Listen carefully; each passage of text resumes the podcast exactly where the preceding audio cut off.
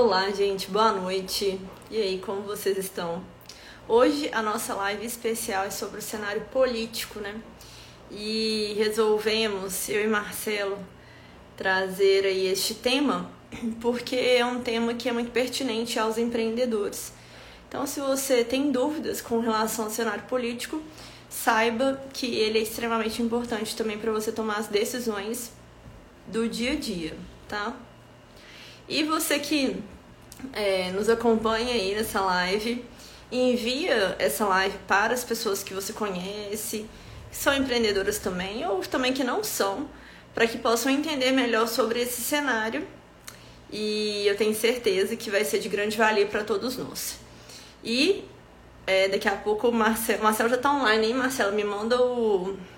Tem uma câmerazinha aqui do lado e um maisinho do lado de comentar aperta essa câmera e me manda solicitação para que eu possa aceitar e você entrar aqui conosco. Marcelo é muito querido por mim, muito inteligente, tenho certeza que vocês vão amar a participação dele aqui.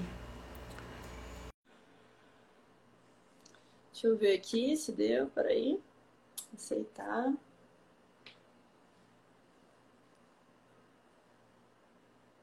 E aí, Marcelo, tudo bom? Boa noite. Boa noite. Tudo bom? Tudo bom. Tá me ouvindo bem? Tá. Tô, tô te ouvindo bem. Ah, meter então aqui um tá pouquinho. Tá chegando bem meu áudio aí? Tá, também tá bom, graças a Deus. É, pessoal, se tiver algum problema no som, avisa a gente aí. E para quem tá entrando aqui agora, a live é sobre o cenário político do nosso país.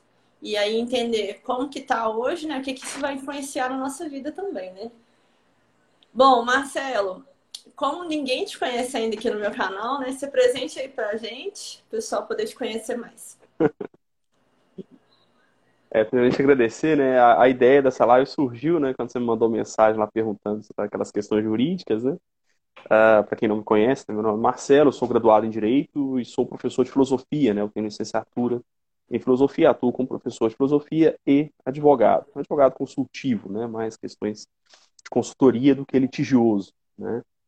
Ah, e aí a, a Thalita me mandou essa mensagem e surgiu essa ideia, né? Vou fazer uma live. Até algumas coisas eu não comentei com você, né? Para te perguntar né, na live, para conversar realmente sobre toda essa situação que está acontecendo aí na escola, né? Alunos, eu sou professor no ensino médio, né? Alunos perguntam sobre as coisas e tal.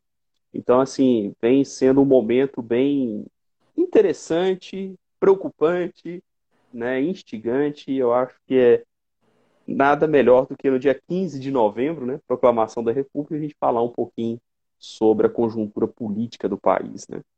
Ô, Marcelo, é, você falando aí que eu te perguntei algumas coisas, vou até contar aqui, comentar com o pessoal o que, que eu perguntei.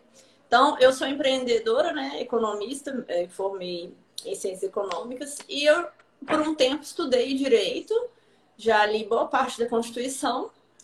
E aí, quando eu vi o pessoal se manifestando, pedindo intervenção federal, outros pedindo intervenção militar, eu comecei a me perguntar onde na Constituição que havia respaldo para isso, para esses pedidos. E, assim, não me lembrava, não me recordava, né, de qual, é, qual artigo se referia a esses assuntos. Então, chamei aí o Marcelo para poder me socorrer, porque, assim, a gente, enquanto eu não só empreendedor, né, pessoas físicas também, cidadão, a gente tem que saber exatamente dos nossos direitos para a gente poder é, né, ter uma, uma garantia daquilo que a gente está pedindo, se é legal mesmo, se está dentro da lei, porque não podemos agir né, fora da lei. E a gente tem que ter conhecimento também para saber se de fato a gente está entrando pelo caminho correto. Então foi por isso que eu perguntei, pedi o Marcelo algumas ideias aí, pedi para ele me socorrer, porque eu precisava disso até, até pelo fato assim de estar sempre conversando com empreendedores, empreendedores estarem me perguntando sobre a situação do país. É lógico que eles me perguntam de forma econômica, mas a política interfere na economia, né? Como a gente vai até comentar aqui hoje na live. Então hoje o nosso é, primeiro tema assim que a gente guardou para hoje, que eu vou deixar aí Marcelo discorrer sobre isso, né? A gente vai falar muito sobre esse cenário político E eu espero que você que está entrando aqui na live continue comigo, porque é muito importante a gente entender sobre o cenário político.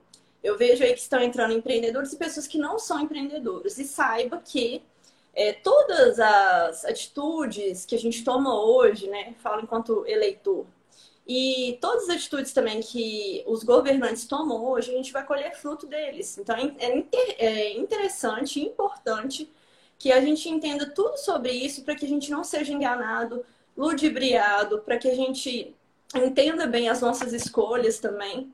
E eu creio que a gente possa tomar decisões ainda melhores para o nosso futuro, não só o nosso futuro, mas os nossos filhos, os nossos netos e nós temos aí um futuro que seja realmente próspero, que é isso que eu quero também, não só para mim, mas para os empreendedores também. E aí, às vezes, assim, não só, o pessoal acha às vezes que eu penso só em empreendedor, né? Mas o empreendedor é aquele que também gera emprego. Então a gente também tem que pensar nisso, né? E aí o primeiro, primeiro tema aí que eu quero que você fale um pouco mais pra gente, Marcelo, é sobre o cenário brasileiro atual. Eleições. Conta aí um pouquinho pra gente do que, que você, enquanto professor de filosofia e atuante na área do direito, tem a nos dizer. Eu acho, eu acho que o assunto né, que está em voga aí são as manifestações, né? Que vem acontecendo após a eleição. Né? Até estava assistindo hoje uh, um noticiário, um comentarista dizendo o seguinte: olha, o que está em, em, discussão hoje pelas manifestações, tanto os caminhoneiros quanto as manifestações atuais, é, em praça né, e tal, é a liberdade né? ou seja, a intervenção e tudo mais. E eu acho que, assim, sem, sem fazer né, mistério, sem ficar segurando os assuntos, eu acho que uma coisa que a gente tem que deixar claro é o que é intervenção federal e o que seria intervenção militar. Né? E, assim, já de cara, militar não existe esse instituto na Constituição ou na lei. Né? Isso não existe. Tá? Essa intervenção militar que vem se uh, aventando aí, isso não existe na lei. Tá? Até quando, quando a, a Thalita veio falar comigo, eu falei, Thalita, olha, o que acontece são interpretações, tá? O artigo 142, eu até separei ele aqui, o artigo 142 da Constituição, ele traz uma expressão que alguns vão interpretar de maneira que as Forças Armadas poderiam atuar de alguma maneira. Né, o artigo 142 da Constituição, ele fala das Forças Armadas, ou seja, ele insere na Constituição a descrição do que são as Forças Armadas e o seu papel. Veja só, é, depois podem conferir, tá? Em qualquer, digita aí Constituição Federal, artigo 142. Olha só, as Forças Armadas, constituídas pela Marinha, pelo Exército e pela Aeronáutica, são instituições nacionais permanentes e regulares, organizadas com base na hierarquia e na disciplina, sob a autoridade suprema do Presidente da República e destinam-se à defesa da pátria, à garantia dos poderes constitucionais e, por iniciativa de qualquer destes, da lei e da ordem. O que que, o que que e aí esse final que diz, olha, a, é função, né? A, as Forças Armadas destinam-se à defesa dos poderes constitucionais e, por iniciativa de qualquer deles, a, de, a garantia da lei e da ordem, né? É a garantia. A, a, a defesa da lei e da ordem. E aí, baseado nesse final do dispositivo do artigo 142, algumas pessoas interpretam que seja o presidente, seja o parlamento, poderia provocar as Forças Armadas para atuarem. O problema disso, até vi professor de constitucional, ex-professor de constitucional meu, defendendo que isso poderia ser feito. O problema é que, e aí eu concordo com o Bruno Garchagen, né, é que isso não tem um procedimento legal, constitucional para isso. Forças Armadas, Marinha, Exército Aeronáutica, é defesa da, da, da nação é, é defesa bélica, é, é, força, é arma, né? Por isso forças armadas. Não existe nenhum papel administrativo ou burocrático que poderia ser exercido, né? Ou seja, com, é, provocar é, é, forças armadas nesse sentido é para repelir alguma coisa. Não tem outro, outro papel das forças armadas. E aí ela faria o quê? Vai, vai prender, vai sair prendendo todo mundo, né? Não, não tem cabimento isso. Então, uma intervenção militar, ela dentro disso não tem uma previsão constitucional para uma intervenção militar, tá? Intervenção militar seria de fato uma ruptura institucional. Ruptura institucional é o um nome bonito para golpe, né? Seria o golpe de Estado, tá? Não, não, não tem jeito, não, não, tem uma. O que, que é golpe, gente? a, golpe, eu estou usando o termo golpe aqui, e é bom a gente esclarecer isso, no sentido uh, clássico da definição, né, do pensador Carl Schmitt, um alemão, pensador jurídico político, né, e ele vai dizer o seguinte: golpe é aquilo que provoca ruptura institucional, ou seja, a quebra da ordem legal. Isso é golpe, tá? Para a gente não confundir com narrativas, né? As narrativas de que ah, o impeachment foi golpe, não é nesse sentido que eu estou usando a palavra golpe. Eu estou usando o sentido clássico, né? De ruptura institucional, ou seja, uma ação que rompe a normalidade da lei, a normalidade das instituições, tá? Uh, e, e, vale dizer que quando a, a Constituição diz poderes constitucionais, ele está falando judiciário, legislativo e executivo. Então, ali, por iniciativa dele, seria. Agora, o que o texto está dizendo aqui, né, a, a, teleologia, né, ou seja, o objetivo é o quê? Quando tem uma, uma, um problema, um conflito, né, que, que a lei e a ordem estão sendo é, violadas, né? ou seja, um, uma baga. Perdão? Não, é, era, era, essa palavra aí mesmo, vai. Só tava. Que você ficou na né, dúvida né? da palavra, de guerra, foi. Uhum.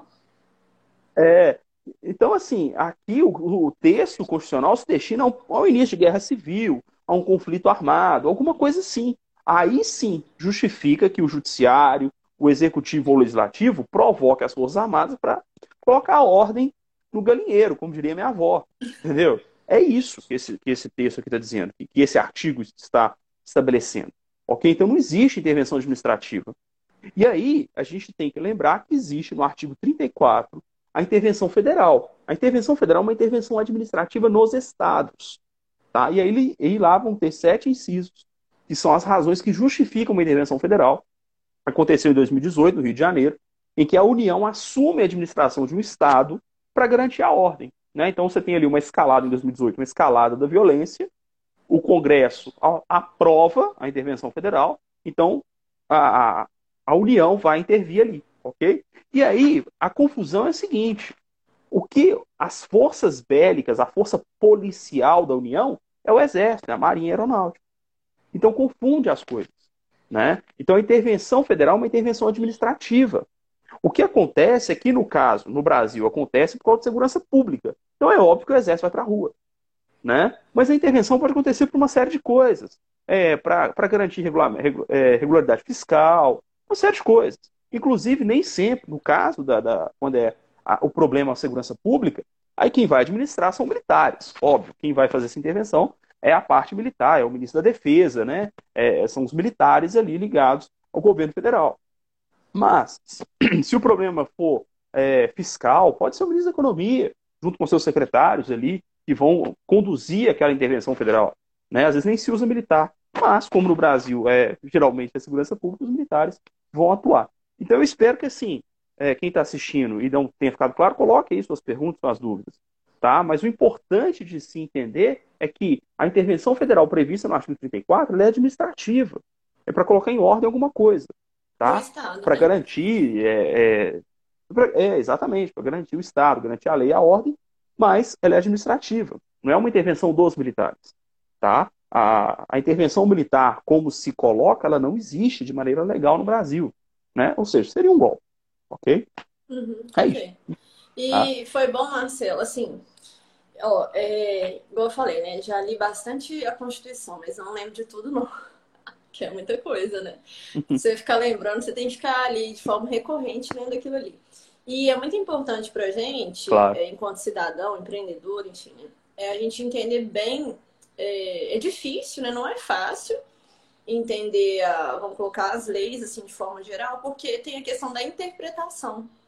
E aí tem a questão também, às vezes, do STF. É, você me corrija se eu estiver falando alguma coisa errada, que eu não lembro assim de tudo, mas é, às vezes tem uma, uma confusão, digamos assim, né? Uma, uma dificuldade de interpretação, e aí o STF se não me engano, a STF né, faz a súmula vinculante, que é para o entendimento geral de todos com relação àquela lei. Então, a gente vê que a, é, a gente tem uma lei, mas mesmo assim a gente tem várias interpretações daquela lei que dificultam um pouco o entendimento, acho que de todos, né? Não é isso? Tô certo ou tô errada? Sim.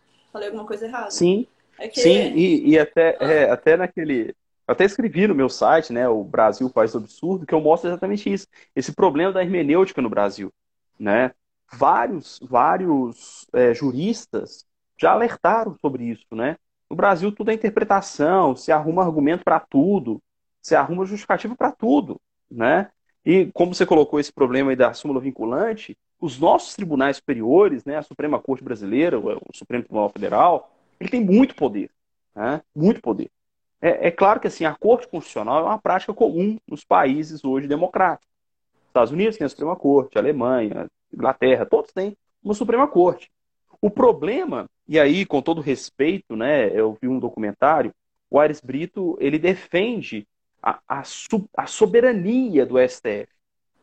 Só que é o que eu falava da hermenêutica, né? No Brasil a gente usa uns discursos para validar coisa que não pode. Né? Supremo Tribunal Federal significa que ele é supremo sobre o judiciário. Uhum. Né? Não pode um poder ser superior ao outro. É. Né? Você pega o artigo 2 da Constituição, são poderes independentes e harmônicos entre si.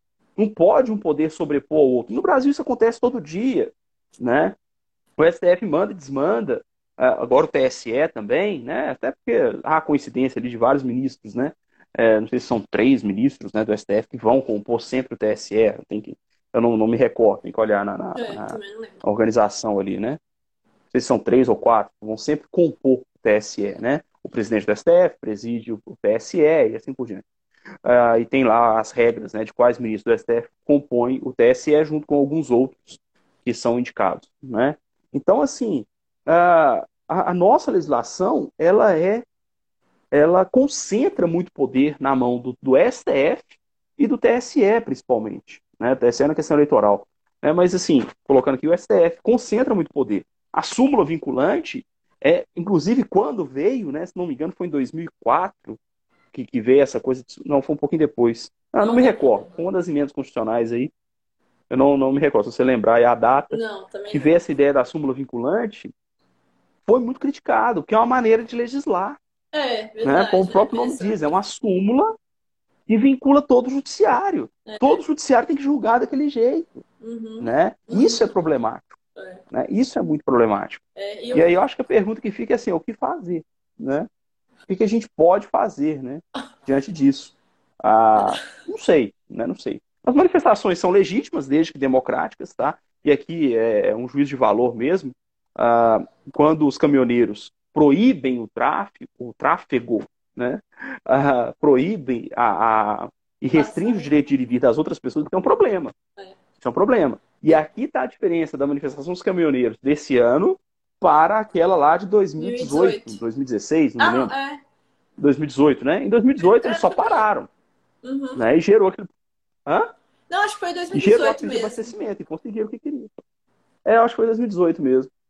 Agora não, agora eles impediram o, o, o, tra, o tráfego, tráfego, né? É, tem que ter cuidado que a palavra é parecida, né? O tráfego nas rodovias. Isso, isso é inconstitucional. Eu não posso é, restringir o direito de ir e vir do meu concidadão, né? Da, do, da outra pessoa. Isso é problemático. É, se Nós manifestar, está dentro da Constituição, é. de forma pacífica, lógico, né?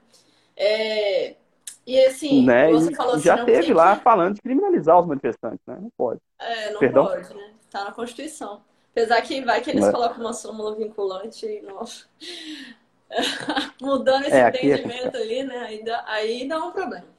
Mas é. essa questão de Muito. várias interpretações, né?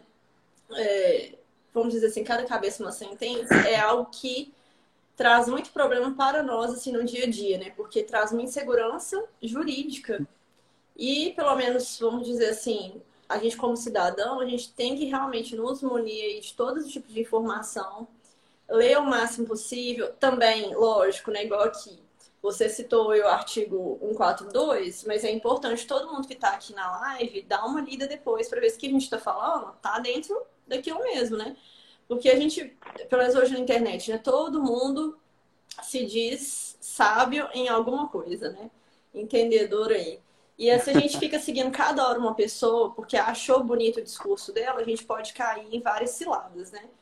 É, e aí, para é. eu falo mais para empreendedora, mas eu sei que tem várias pessoas aqui, não só empreendedores, mas é, essa insegurança jurídica do país é algo que afeta o nosso dia a dia de forma bem negativa, né? Porque a gente nunca sabe, assim. Por exemplo, olha, igual no nosso caso aqui.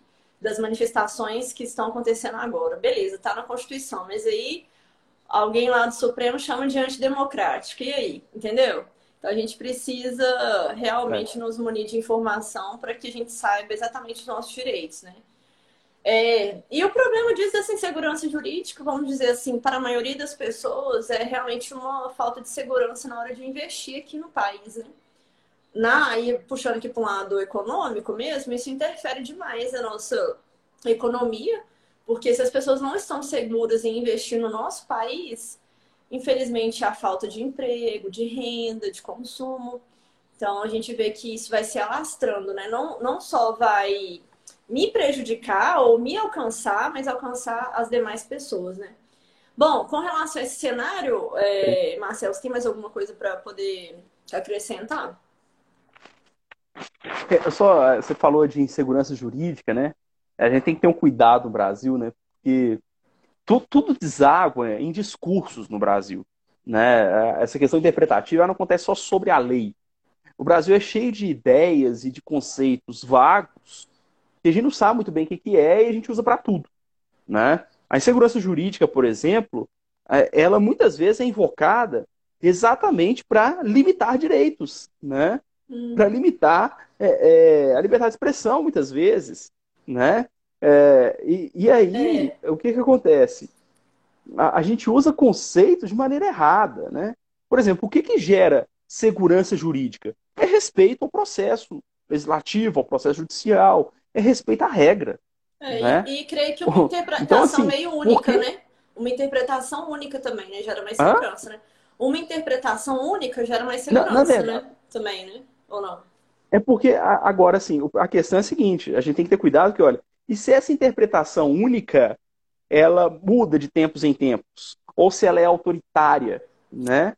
Isso gera problema. É. Olha, olha só para você ver a questão da, da, da prisão em segunda instância, uhum. né? Em poucos anos mudou várias vezes de acordo com a conveniência daqueles que estão no poder. É. Né? Isso é gerar insegurança jurídica, quando não se respeita as regras. Né? Ou seja, a segurança jurídica é respeito à regra, né? é respeito a procedimentos. Uhum. Né? Então, por exemplo, porque se assim fosse, a, a, ah, não, uma, uma interpretação única, beleza, isso gera segurança jurídica, ok. Só, então a súmula vinculante é boa. É. Só que se a súmula vinculante hoje diz A, amanhã ela diz B, acabou. É, você não tem mais segurança Aí não jurídica. pode acontecer isso, né? Tinha que ser um. Igual, assim, na hora que Entendeu? eu falei isso, eu pensei em algo que fosse uma interpretação única que não mudasse de tempos em tempos, né? fosse única mesmo, sabe? Só que o problema também, ah. que eu tô pensando aqui agora, rapidinho, só concluindo. É, beleza, Sim, se a gente faz uma interpretação única e ela não muda, tudo bem. Só que se a cultura mudar, é capaz da nossa interpretação sobre aquilo também mudar, né? É bem complexo, né? Na verdade, não. o problema não é a interpretação mudar. Ah. O problema é por que ela muda. É, o problema favorecer... é por que está mudando e é. como está mudando. Entendeu? É, é no, você já deve ter ouvido falar, o, o pessoal que está na live já deve ter ouvido falar, que a Constituição tem cláusulas pétreas, que não podem ser mudadas. Né? Uhum. Pétrea vem de pedra mesmo, né? aquilo que não muda. O artigo 5 garantias fundamentais, garantias legais, enfim.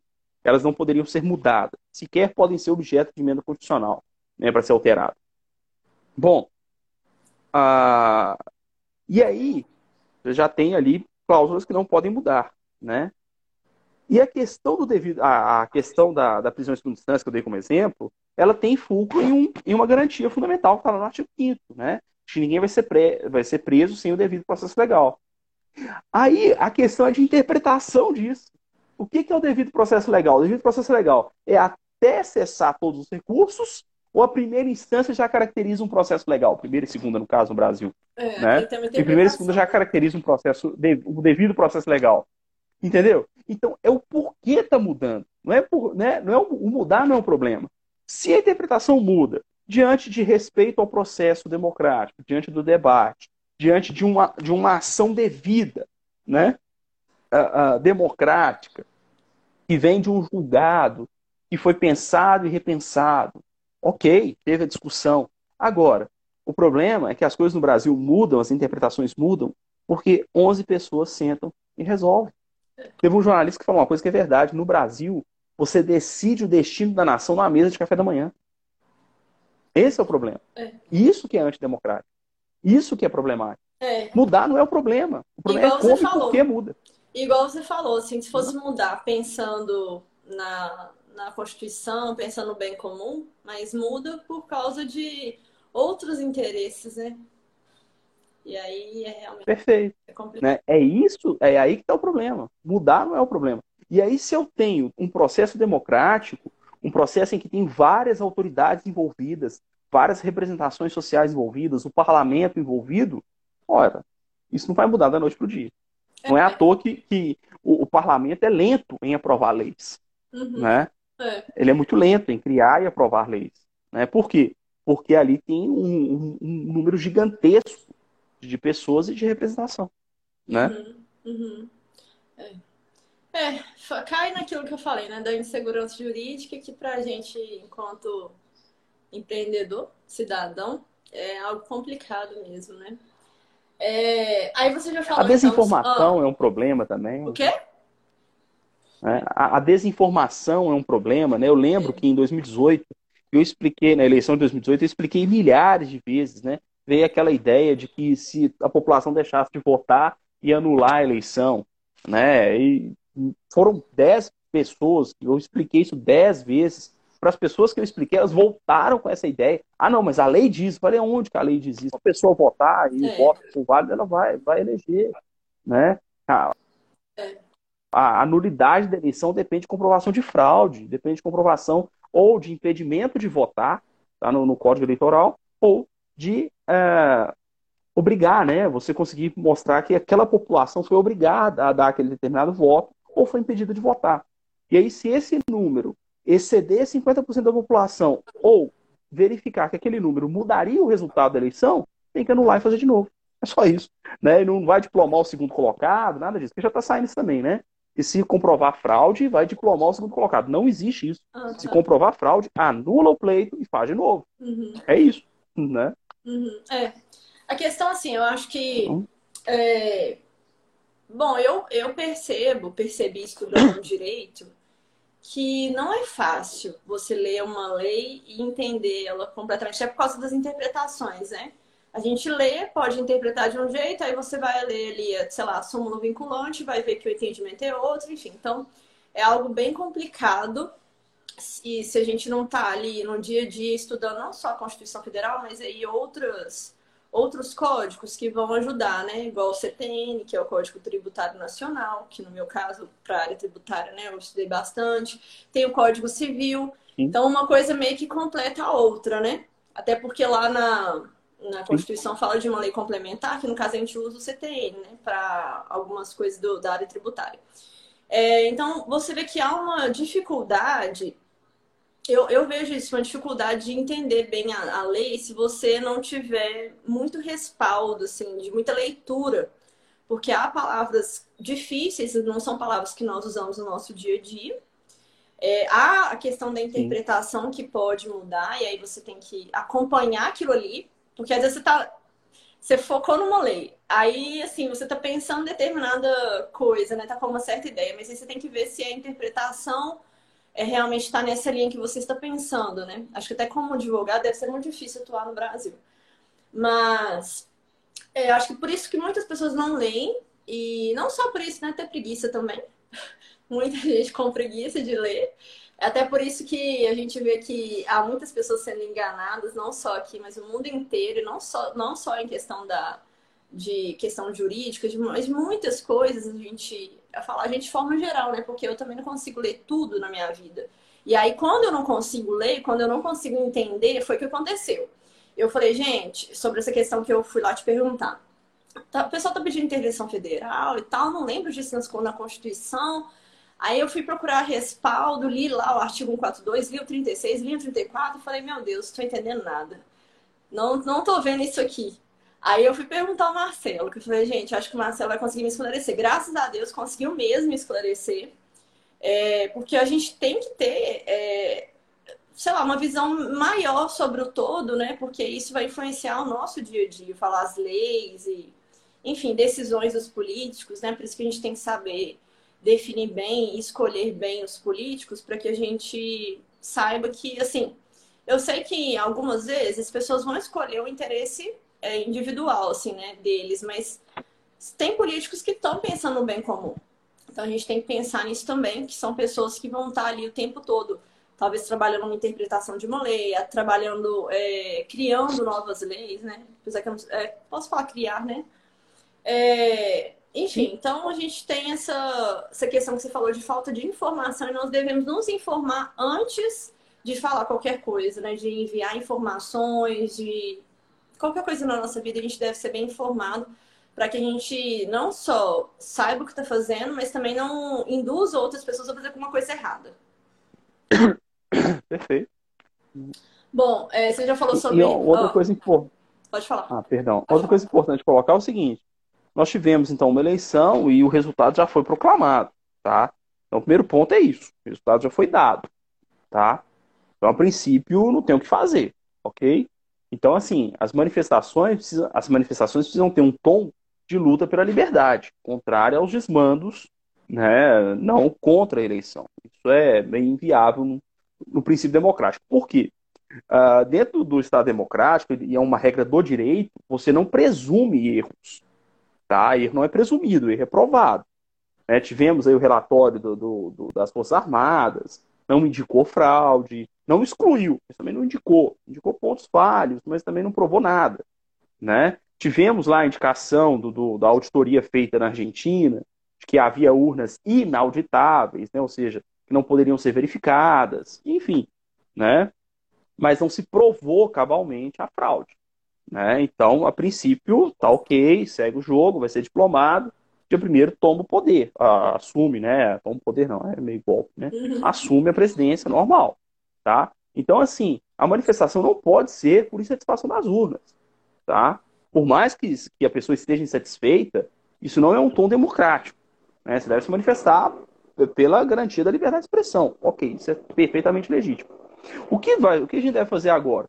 Ter essa, ter essa cabeça fria de pensar daqui para frente, né? E é até o que eu ia te, perguntar, né?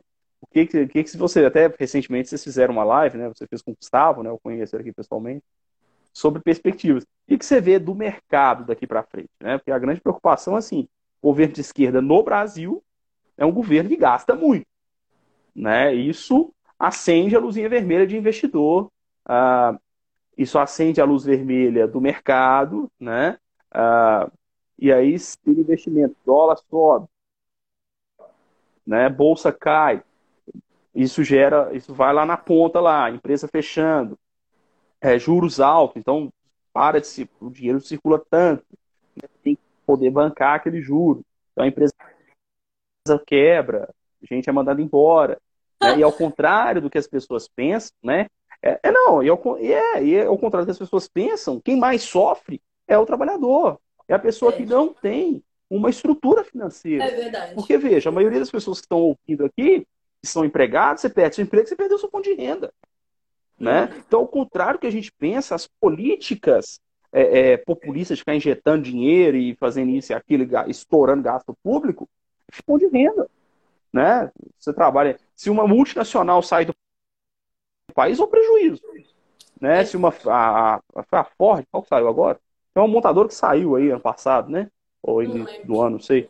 Né? A Ford a Chevrolet, não me lembro. Mas acho que foi a, Volks.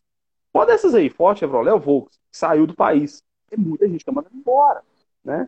E aí, o que, que você vê aí de, de né? Já tivemos sinais aí semana passada, semana passada da bolsa caindo, dólar subindo, né? Ah, essa, esse problema aí com, a, com, a, com o anúncio do ministerial, né, do, do futuro governo. O que você está vendo aí de, de, nessa parte aí de consequências disso? É, o Marcelo, lá, ah, o Marlon falou, foi a forte. Marlon tá falando a forte. É. Né? Obrigada, viu, Marlon? Falando de gente, quem quiser fazer perguntas aí, Obrigado. Marcelo, aproveite. É, intervenção militar, intervenção federal. Para Thalita também, né? Só para mim não.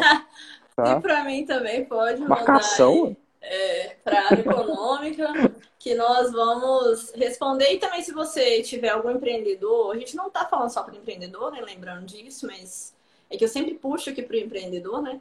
Mas envia e encaminha, tem aquele. Uhum. É, a gente chama de aviãozinho aqui do lado, né? encaminha para quem você acha que vai fazer sentido. essa live, tá? Que a gente está falando sobre o cenário político atual. E aí o Marcelo me perguntou, né, o que, que eu acho, o que, que eu espero aí do, do país, mas assim, é, eu não espero coisas muito boas, assim, para o país, porque, igual você falou, né, o governo de esquerda, e, e é engraçado, esse ano alguns clientes me perguntaram, né, quem que eles deveriam votar para o negócio deles dar certo.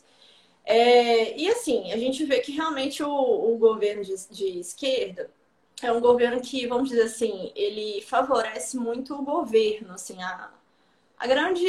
É... Máquina pública, né? É, grande máquina pública, isso mesmo. E aí, até o fato de. Até então. A gente, igual eu estava conversando com o Gustavo na semana passada, a gente ainda não tem fatos muito concretos, né? Porque ainda o Lula não assumiu, digamos assim.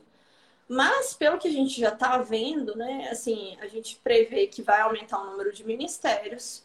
Então, se a gente aumenta o número de ministérios e mais gastos, né? Que ele já, já pediu aí para quebrar aí o teto né, dos gastos, quais são as consequências disso? Até fiz um post sobre isso. Ou vai ter aumento de imposto, ou vai ter aumento de dívida, ou vai ter os dois.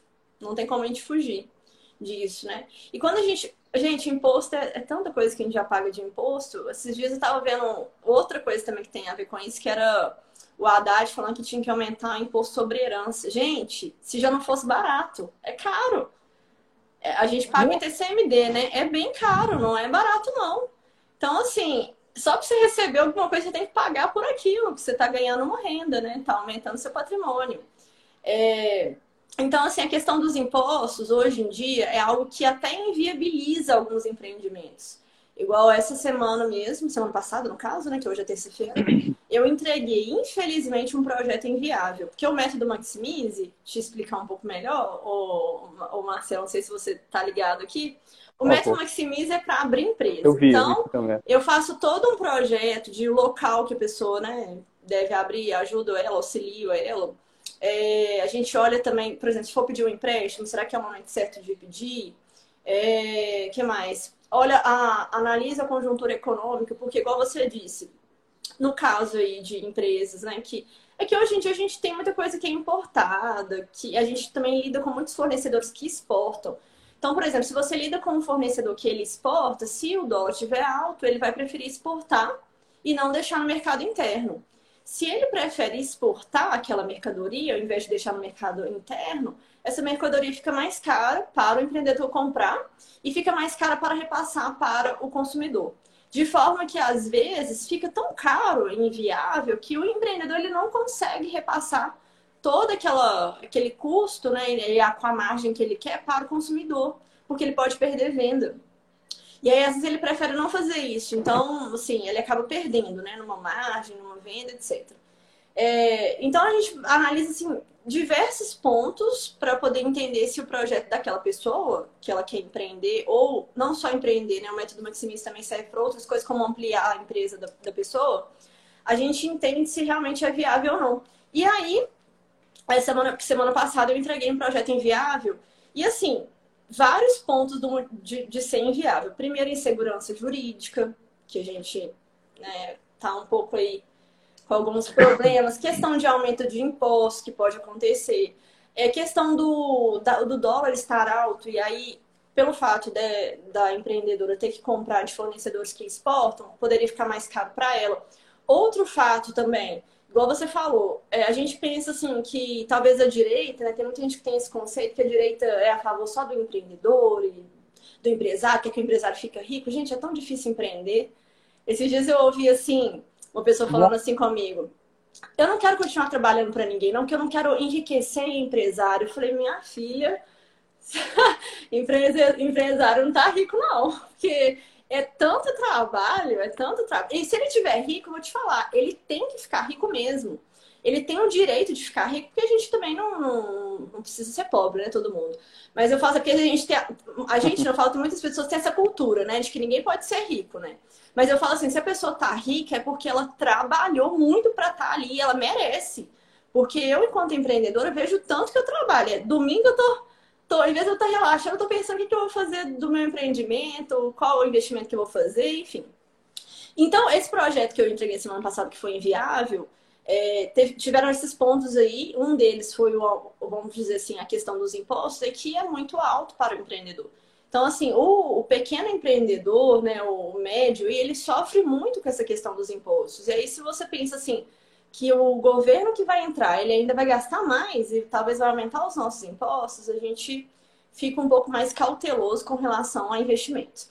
E aí, assim, pensando de forma geral, até falando isso com, falei isso com o Gustavo na semana passada, né? Quem não viu a live, a gente falou sobre o cenário econômico atual e também a expectativa para 2023.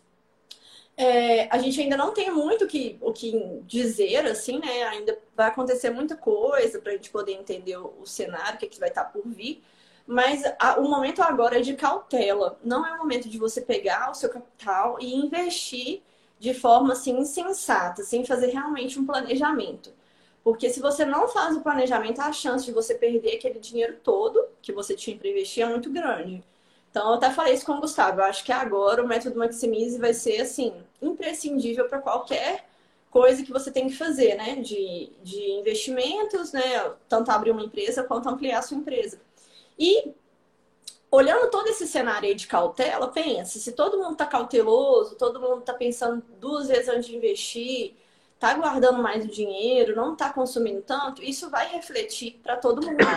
Porque se as pessoas deixam de consumir, é, o seu empreendimento vai ter uma, um faturamento menor. Se tiver um faturamento menor, pode ser que você tenha que diminuir custos. E um dos custos mais assim elevados que a gente vê hoje para os empreendedores é a folha de pagamento. Então, assim, onde ele vai começar a diminuir custos? É mandando o pessoal embora mesmo, porque se continuar com a pessoa por muito mais tempo, tem a rescisão, que vai cada vez aumentando. Então, enfim, a gente vê que realmente quem sofre mais mesmo é quem está é, ali na, na parte, digamos assim, de baixo do poder aquisitivo mesmo, sabe? Porque, é, inclusive, essa, essa cliente minha, abrindo aqui mais para vocês, que deu o projeto inviável, o público que ela estava principalmente ia atender era o público com poder aquisitivo menor. E eles vão ser grandemente impactados, né? Porque a gente percebe que se a gente. Se essas pessoas que geralmente têm um emprego só, porque hoje em dia também a gente tem que trabalhar muito né, para conseguir o nosso dinheiro, é, se ele perde aquela renda, ele demora um pouco para conseguir, pode ser que não consiga também. Então, enfim, é uma situação que Infelizmente é muito difícil. Eu não queria que meu pai estivesse passando por isso. Queria que todo mundo estivesse muito feliz, pensando em empreender e que, enfim, eu pudesse também fazer grandes investimentos. Esses últimos dias eu até pensei em não fazer um investimento que eu ia fazer, porque a gente tem que ter realmente muita cautela antes de tomar qualquer decisão, é, porque é difícil, viu, Marcelo? Bem complicado. Respondi sua pergunta, né? É. Muito bem. Ah, eu, quando você falava, eu estava lembrando, eu até procurei a citação ali. É, o Garchai coloca no livro dele uma citação do Mauá, né, o Barão de Mauá, Visconde né, de Mauá, ele recebeu o título de Visconde depois, né, que ele fala que no Brasil, para o negócio ser bom para o país, o empresário tem que perder a crença, né? A crença na época era essa, né? E, e ele era um, um patriota, né, um visionário, empreendia, Inclusive, ele fez obras que seria, entregou para o Estado, né? ferrovias, telégrafo. Ele bancou e entregou para a administração pública né? essas obras. Um grande empreendedor. E aí, até o Garchard comenta: olha, na Inglaterra era visto como um grande homem de negócios. No Brasil, um inimigo do império que morreu sem ter nenhuma, é, é, nenhuma honra, né? nenhum reconhecimento.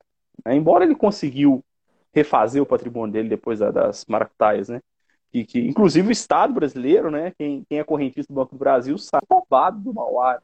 Mauá, ele criou o Banco do Brasil e Dom Pedro II vai lá e expropria, né, toma o banco é, para a administração, estatiza, né, o banco, né. Mas não tô, tô falando mal do Dom Pedro, não, gostava dele. Eu prefiro Dom Pedro I. O Dom Pedro II também não acho tudo ruim, não. Não falando mal dele, não, tá? É, prefiro Dom Pedro I. Né? Dom Pedro I era, foi um estadista muito melhor do que o filho dele. Mas, enfim, né?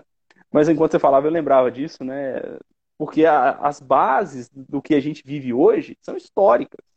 Né? A mentalidade do Brasil foi construída é, nessa ideia estatizante, né? Inclusive, até indico, né, para quem estiver assistindo a live, leia né, o livro Pare de Acreditar no Governo. Subtítulo: Por que os brasileiros odeiam os políticos, mas amam o Estado? o Bruno Garchag. Ele faz esse resgate histórico, ele mostra exatamente por que, que a gente tem essa, essa aversão ao empreendedorismo, por que, que a gente tem uma certa aversão ao, a, a, ao empresário, né? E que não deveria ter, não, não deveria ter, né? Afinal de contas, é, é o empreendedorismo que gera ah, emprego, que gera renda. Né? Eu costumo sempre lembrar que o Estado não produz nada, o Estado não gera riqueza. O Estado ele se apropria da riqueza que o cidadão gera para se custear. Uhum. Né? É assim que funciona, né? através dos impostos. Né? Então o Estado, ele, por isso chama imposto, impõe. Né? Não é uma sanção, não é uma punição nem nada. O Estado impõe, você tem que pagar aquele percentual lá para ele, seja no ITCMD, seja no imposto de renda, seja no ICMS, que está embutido ali no preço das coisas que a gente compra. Tem que pagar. Então, às vezes você fala assim, ah, eu estou pagando lá, sei lá, é uma coisa que eu gosto de comprar, né? Uma Coca-Cola. Estou lá pagando seis e pouco no, no, na garrafa retornável, né? É, parte daquilo ali é imposto, né? Aquilo ali, né? Todo aquele valor que é lucro do, é, do empresário, é, é imposto, é, o aluguel, né? Tá tudo, tá tudo ali. Então você está pagando para uma série de coisas. É o que você falou do passivo trabalhista, né? As rescisões trabalhistas que ele vai ter, é, é, são, é uma série de custos yeah. né, que ele tem ali, fora o, o, próprio custo do produto, né? Que está ali também, né? Uhum. Então, assim, a gente precisa perceber isso, né? Outra coisa que eu queria comentar que você falou é da direita, né? A direita só pensa é, no empreendedor e tal. Não existe isso, gente, né? Não existe isso. Inclusive no Brasil a gente é tão bitolado, né? A gente pensa numa esquerda idealizada, a gente pensa que, que a, a e aí, gente, é um alerta necessário. Vou até, vou até me ajeitar aqui, um alerta necessário. No Brasil, a esquerda usa muito discurso de que a Europa tem vários governos de esquerda. Só que não é a mesma coisa. O discurso da esquerda brasileira é um discurso radical. Basta ver a campanha que foi feita esse ano. Regulamentar a mídia, regulamentar redes sociais e assim por diante. Nem chegou ao poder e tivemos decisões que estabeleceram censura. Isso tem que falar abertamente. Né? Então não tem nada a ver. A esquerda europeia tem duas peculiaridades. Primeiro, é uma social-democracia. Uma porcaria também. Né? Acaba estourando gastos. Haja vista aquela crise da Grécia, aquela bagunça que teve lá em 2004. Né? Aquela recessão gigantesca da Grécia que puxou vários países.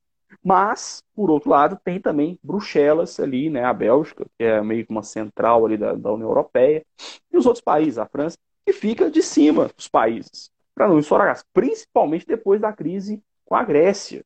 Né? Esse controle da União Europeia sobre os gastos nacionais aumentou, né? para que não estoure os tetos. Então a gente tem essas duas questões, esses dois pontos. Essa política meio de tomar poder, de, de estabelecer censura, lá não cola muito. Né? Principalmente que estão ali muito perto né, do que foi o, o socialismo de fato ali na Rússia, né? até 89. Né? E segundo, que você tem, passa a ter esse controle dentro do bloco econômico. Então, mesmo as sociais-democracias como Portugal, Espanha e, e, outras, ali, Dinamarca e outras sociedades ali que têm essa, esse veio de investimento social, investimento em educação, que é válido, até porque a Europa é riquíssima, né? o povo lá tem dinheiro para queimar, e consegue manter esse tipo de gasto. Né? Então você tem essas duas prioridades. Primeiro, uma lá é uma social-democracia, eles têm dinheiro para bancar essa social-democracia e tem um controle de gastos maior do que no Brasil. Você tem outros países lá que eles têm que prestar conta uns aos outros. Porque uma crise de um país vai puxar a crise em outros países, uma vez que é um mercado comum. Uhum. Né? Então não caia nesse imposto. Ah, esse é a mesma, é a mesma coisa da, da, da, da Dinamarca, é o que tem na Dinamarca. Não é. Não é a mesma coisa. Não dá. Tá? Não é a mesma coisa, não é a mesma ideologia. E, e o nosso amiguinho, né, é, não, não vou ironizar não, né, o presidente eleito, ele já voltou para o discurso radical dele. Ele não é o mesmo presidente que governou oito anos lá atrás, né, entre 2002 e 2000 e... Esqueci, 2010, é. né? É isso mesmo? 2004, é isso mesmo. É 2002, 2006, eleição, é isso mesmo. Né, entre 2003 e 2010, né, o governo de fato entre 2003 e 2010. Né? Em 2010 teve eleição, a Dilma sumiu em 2011. Ele não é o mesmo que governou lá atrás. Observe o discurso. Né? Então a gente tem que ter esse alerta aí. É necessário fazer. tá? Uhum. Ah, desculpa, falei demais, perdão. Não, imagina, tava ótimo. Pode. Bom, bem esclarecedor, acho ótimo isso. É... E aí você falou sobre essa questão do, assim, né, do, vamos colocar ideias, né, do povo, tipo assim, ah, o governo de direita é mais a favor do empresário e tudo mais, né? Como se o empresário fosse ruim, né? Você até citou o Mauai. Mas, assim, é. É... outra coisa que a gente tem que lembrar é o risco que o empresário corre, né? Ele abre uma empresa, ele tem que contratar pessoas, já fazer um investimento muito alto só para abrir uma portinha qualquer aí, é, comprar estoque, né? Se for uma, uma, empresa que vai vender produtos, é, igual eu falei, contratar pessoas antes mesmo de ter uma receita. Ou seja, será que ele realmente não merece ser é, remunerado, bem remunerado por isso? Né? Até o fato de, de contratar pessoas para sem nem ter ideia do que, que vai estar por vir, né? Então, assim, tudo que, todos os tipos de, empre... de investimento, desculpa, que a gente faz, que a gente corre mais risco, necessariamente, não, não necessariamente, mas é, vamos dizer assim, uma, é, uma vantagem disso, né, seria você receber mais por isso mesmo, né? Então, assim, a gente vê que quando você. Aí, de investimentos, né? Se você investe no, no governo, com títulos públicos, você tem menos riscos. Você tem menos risco, você não vai ser tão remunerado por isso. E quanto mais risco você corre, mais deve ser remuneração por isso, né? É, então é muito importante a gente entender isso e realmente é, parabenizar né, quem, quem faz isso, porque realmente é um risco muito grande, não só na hora de abrir, mas ainda continuar, né? Continuar. Não é fácil. É, Marcelo, a gente até. A gente já falou de muitas coisas, né?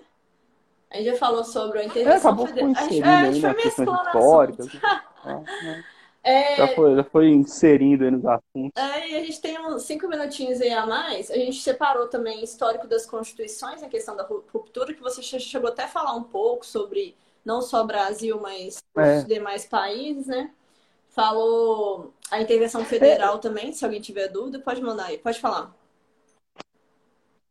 É, eu acho que assim, acho que o que a gente tem que extrair disso, né, essas, essas intervenções que a gente faz na internet, seja em live, com, com, conjunta, né, seja um vídeo da, da, pessoa, aí o que a gente tem que buscar é exatamente essa percepção que você colocou da, da questão do empreendedor e tal, percepção de que um país cresce com o trabalho individual de cada um. É. Né? A riqueza do país está nas pessoas, não no Estado. Uhum. Só que o Brasil, quando a gente fala da história, do, do ponto de vista é, histórico-filosófico, o que prevaleceu no Brasil foi a ideia de que o Estado é o propulsor da riqueza. Não é.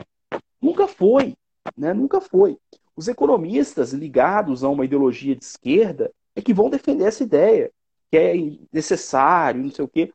E na história brasileira, uh, principalmente durante o período militar, em que você não tinha uma classe empresarial forte, ou seja, empresários que, que tinham condições de bancar sozinho empreendimentos e tudo mais, é, uh, você teve muito investimento público né, em várias áreas, as estatais, como estatais de, de eletri, é, setor elétrico, setor energético, a própria Petrobras, é, enfim, né, várias, várias estatais aí, a Eletrobras, vem desse período o Estado teve que ir lá e bancar, senão o país não ia.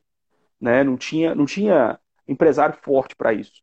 Mas é importante lembrar que lá atrás, no período do Império, dispostos a fazer isso. Só que, principalmente com Dom Pedro II, a ideia de um Estado dominando tudo, foi criando essa, essa ideia. E quando veio a República, em 1889, fazemos aí hoje, ah, vocês fazem a conta aí, cento e poucos anos aí, né, de república, ah, isso foi se solidificando. Né? Por quê? Porque a elite quer poder. Né? Então, hoje, hoje o engatamento do Estado, que, que até você comentava aqui, de aumentar ministério e tal, é exatamente isso. Quando eu aumento a máquina pública, eu estou aumentando o meu poder e garantindo o meu poder. E é outra ilusão que a gente tem que, a gente tem que tirar isso da gente. Quanto mais eu dependo do Estado, mais o Estado tem poder sobre mim. É, é, isso, isso é, uma, é uma matemática, é uma matemática simples. Né? Quanto mais direitos eu reclamo do Estado e quanto mais eu acredito no Estado, mais poder ele tem sobre mim. É assim que uhum. funciona. Uhum. Né? É assim que funciona. Ah, você vai né? Não tem, mais... não tem outra. Pode falar.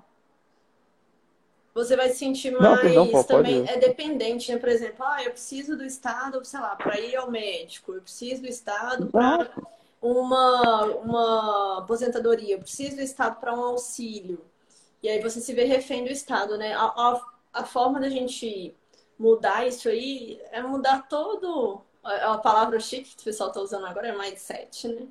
Todo o mindset das pessoas. É. Né? é a maneira de pensar, né? Para quem não está não tá acostumado né, com termos, é, é, esses, essas expressões, né? Eu também, meu inglês é inexistente, tá, gente? Eu também não gosto, não. Não gosto, eu gosto inglês, português. Não, tá? É porque eu tenho costume, eu já acostumei com esses termos aí, né? Que aparecem. Então, mindset é a maneira de pensar, né? Mind é mente, né? Sete é, sei lá. Sete, nem sei o que significa sete. Mas, enfim, é a maneira de pensar, né? Pois é, a gente tem que mudar isso então, porque... Realmente, é isso a gente na verdade é, é muita cultura, né? Que vai de pai para filho e, enfim, tem muita coisa ligada aí, não só pai para filho, mas também a sociedade como um todo, né? Mas a gente tinha que pensar em, em como, e eu tô fazendo isso, né? Eu falo assim no meu dia a dia, como Exato. que eu posso trabalhar, assim, trabalhar mais, né? Não trabalhar também assim até morrer, não. É trabalhar até um certo ponto também que a gente precisa descansar, precisa ter um lazer, né?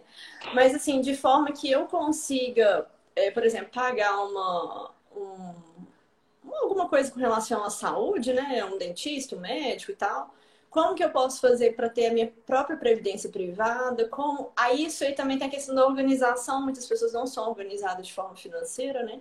E aí também e a gente vê que isso não acontece desde a escola. A gente não tem um, uma é, matéria né, que ajude a gente nesse sentido, de sermos organizados na, nessa parte financeira. E é isso que o Estado quer também, né, que ninguém fique independente, né, mas sim independente do Estado. A gente tem que buscar isso, sabe? Como que a gente pode trabalhar, o que, que a gente pode fazer para que a gente consiga, com o nosso, a nossa própria renda, é, ter acesso às coisas que a gente quer. Seja uma previdência privada, né? No caso aí, uma, uma aposentadoria, digamos assim seja uma, é, um plano, um, uma assistência médica que a gente acha que é conveniente, porque eu acho que se a gente pensasse dessa forma, né, todo mundo, é, cada um ia escolher o que, é, o que era viável para ele mesmo. Por exemplo, olha, para mim isso não é prioridade. Vamos dizer assim que para mim assistência médica não é uma prioridade muito grande. Se eu, por exemplo, tiver um plano de saúde que eu pague 30 reais por mês ou um, médico paga 30 reais por mim, beleza. Aí uma outra pessoa que não, isso aí para mim é prioridade, aí ela paga 100, paga 200, paga 500, não sei. Mas assim, se cada um tivesse uma organização financeira de modo que eles mesmos, né, conseguissem bancar e a gente tiraria, tiraria o imposto, digamos assim, né? Seria muito melhor. Acho que cada um ia fazer escolhas, né, assim. Agora, se, por exemplo, eu entro lá no SUS e aí eu tenho um atendimento daquele jeito, eu não posso pedir nem mais nem menos, é aquilo ali, ponto, acabou Aí a gente gera essa questão de uma falta de satisfação de forma geral, né? Porque tem gente que talvez queria pagar mais e ter um, um, uma assistência melhor, tem gente que tudo bem. Enfim, então, assim, o que a gente talvez poderia pensar, mas eu acho muito difícil isso acontecer, até eu morrer eu acho que é muito difícil isso acontecer, era de forma que a gente fosse realmente independente com as nossas finanças, né? E aí o Estado deixasse isso mais livre para a gente poder escolher. É claro que haveria algum, algumas, alguns problemas nisso também por causa da é, falta de organização financeira e também, às vezes, digamos assim, tem pessoas mais carentes e tal. Mas aí a gente tinha que fazer o quê? Se ela é mais carente, se ela está com dificuldade, vamos dar mais ensino para ela, para que ela possa trabalhar e conseguir né, o seu próprio sustento. Mas enfim, seria complicado. É só um mundo ideal de Thalita aqui. ouvindo você falar, aí assim, é, eu, eu me lembrei, tem um livro que mudou minha maneira de pensar, de ver o Estado. É um livro curtinho, é, uma, é um ensaio, né? Não é nenhum tratado. Que é do Rotebar, né? Eu acho que eu comentei contigo, né? Chama Anatomia do Estado. Ah, e ali ele defende que, ao, ao contrário do que a gente pensa, né? O Estado não é bem um reflexo da sociedade. Né? Muita gente fala isso, ah, nós somos o Estado. Não, o Estado tem existência própria. Né? Infelizmente, por mais que pareça ser assim, mas o Estado não vai diminuir imposto ou aumentar imposto por causa da sociedade. O Estado aumenta ou diminui imposto por ele. Por ele. É estranho falar isso, mas o interesse do, do poder é, é, ficar no poder. Uhum. Né? É, claro que assim, se a gente elege representantes que pensem de maneira liberal, a tendência é parar de aumentar imposto e, com o passar do tempo, diminuindo. Né? O problema é que isso demora. E aí sim, a mudança de pensamento talvez mude a nossa maneira de eleger os políticos. Mas perceba que no Brasil, até o jogo político é feito para manter eles no poder. Senador, por exemplo, que pouca gente não percebe, tem mandato de oito anos. Né? Todo senador eleito fica oito anos no poder. É muito tempo. É por isso que a gente vota em dois e um. Uhum. É muito tempo. Né? É. Eles têm mandato de oito anos. Eles não saem. Então, quem foi eleito esse, esse, esse ano agora vai ficar oito anos. Na próxima eleição, se ele não quiser, ele não precisa nem disputar a eleição de nada. Fica lá. Uhum. Né? O Rodrigo Pacheco vai continuar lá. Ele foi eleito em 2018. Ele fica lá até 2026. Né? Então, assim, a, a, a, a configuração política é feita para manter a galera no poder. Para manter essa, essa pessoa no poder. Por isso que é tão difícil a renovação que tanto é tão falada, né? Então, assim, essa questão de imposto é para a sobrevivência do Estado, né? Não necessariamente o imposto é porque a justificativa é a educação, a justificativa é a saúde, a justificativa é isso e aquilo. Mas, na verdade, o imposto é para cobrir o gasto público. O, o, o, governo, igual você falava, que vai aumentar o imposto e a dívida, ele aumenta o imposto porque o gasto já estourou. Não é, não é porque ele está pensando em aumentar o gasto, não, é porque o gasto já estourou. Já. Né? Então, uhum. o que, que é mais fácil? reduzir o gasto ou ir lá e pegar mais dinheiro da população? Ir lá e pegar mais dinheiro da população. Ai, é assim que o Estado é, faz. É assim que o poder faz. Por quê? Desde que é, o, a, o governante que está pensando na, no poder, é assim que ele age. Uhum. Né? E aí é, é, o que você falou, é com o tempo que vai mudar isso. Talvez em é, mas assim, a gente não pode desanimar. Intervenções como essa, que gente, é. A gente mude a maneira de pensar, para que a gente passe a perceber que a riqueza vem do povo, que a riqueza vem do meu trabalho, e o que a gente precisa é de um Estado que não atrapalhe o nosso trabalho, é, é isso aí, é não desistir. Né? Não desistir. Infelizmente, a gente teve a de uma, de, um, de uma ideologia que pensa em agigantar o Estado, tomara que a gente não tenha problemas com diminuição da democracia, com mudança de regime, tomara que a gente, a gente não tenha esse tipo problema. É, eu espero realmente que, que tenha um governo aí quatro anos mais tranquilo, sem nenhuma tentativa de mudança de regime espero, mas é um risco que está no horizonte aí, político, né? E eu acho que é isso aí. É a gente continuar fazendo intervenções na internet, no dia a dia, para mostrar para a turma que a gente precisa de um Estado que não atrapalhe. Muito ajuda quem não atrapalha. exatamente, exatamente. Bom, ninguém quis fazer perguntas hoje, o pessoal só está realmente acompanhando. Espero que. Bom, se tiver uma pergunta, fale agora, o Carlos fala sempre, né? Mas. É... Ou até a próxima live, né? Hã? Acho que não tem. Ou pelo menos até a próxima live. É, ou até uma próxima live, gente. Mas o nosso tempo né, já esgotou aqui. Eu acho que a gente conseguiu trazer aí os dois assuntos, né? Tanto da área, vamos dizer, do direito, da política, da economia, que está tudo interligado, não tem como a gente pensar numa coisa só, como se não, não fosse interferir a outra. E a gente acho que nesse bate-papo deu para. Eu acho, né, que foi esclarecedor nesse sentido, né? De entender que uma coisa influencia a outra. Vinícius aí, esse é um amigo, não é? Se, seguiu bem, seguiu bem o que eu pensei, né? Seguiu bem na hora que você me mandou, seguiu, na hora que eu te falei da gente fazer a live, seguiu bem o que eu pensei. Falei assim, ela traz a questão da economia, o pessoal vai perceber. É, pelo menos a gente vai conseguir linkar, né? Mostrar que a gente precisa de um Estado menor para que a gente faça, a gente trabalhe bem, né? E, e, principalmente o que eu queria mostrar é como que o Brasil ele é pensado para dar poder para quem está lá, né? Uhum. Infelizmente. É. Né? Para dar poder para quem está lá. É, o Vinícius né? comentou O Brasil é pensado para isso. Excelente live, parabéns, obrigado, Vinícius. Esse é amigo, não é? Obrigado. É, bom, aí você tava... Acho que sim. Você estava até falando. Tem que abrir aqui para ver. Ah, tá. É... Não, pensei numa coisa aqui que era para complementar o que você falou aí, mas eu esqueci agora. Fui ler aí o comentário e, enfim, deu um branco aqui. É... Deixa eu ver se eu lembro aqui.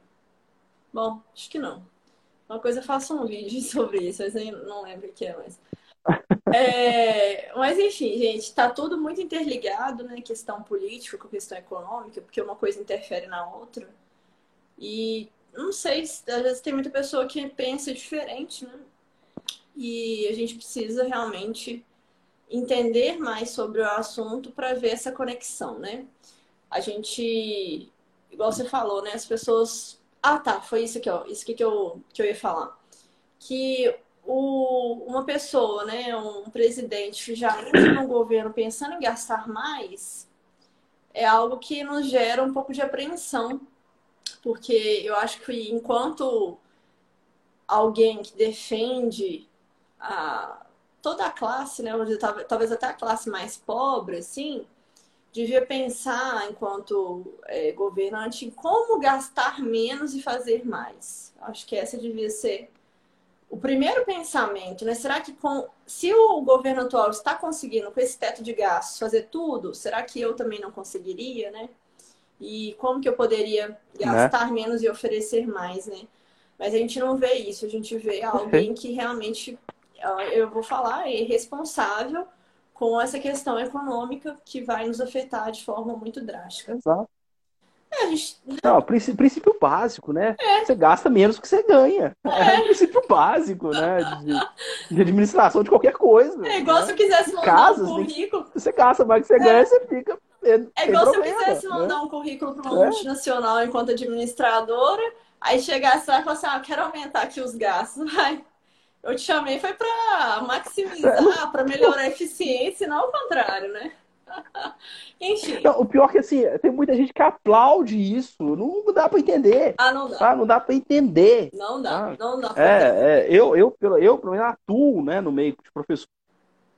Né, e acha certo isso, acho que tá tudo certo, lindo, maravilhoso. Gente, se você é na sua casa, você gasta mais do que você arrecada, né, não, não dá para entender. Vai ter problema. É, é, verdade. É. Verdade.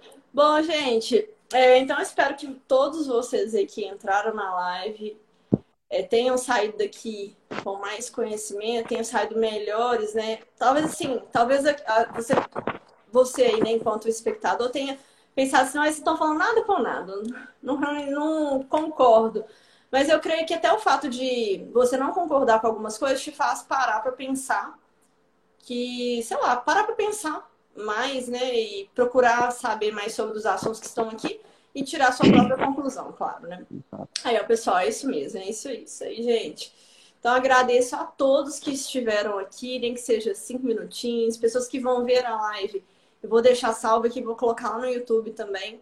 É, se vocês tiverem perguntas depois para fazer, mandem comentários que eu mando para o Marcelo, ou eu mesmo respondo, né, se for nessa área econômica, para que a gente possa é, juntar aí, né, mais conhecimento, porque nunca é demais e a gente precisa muito de sempre estar estudando, né, para que a gente possa tomar as melhores decisões no nosso dia a dia.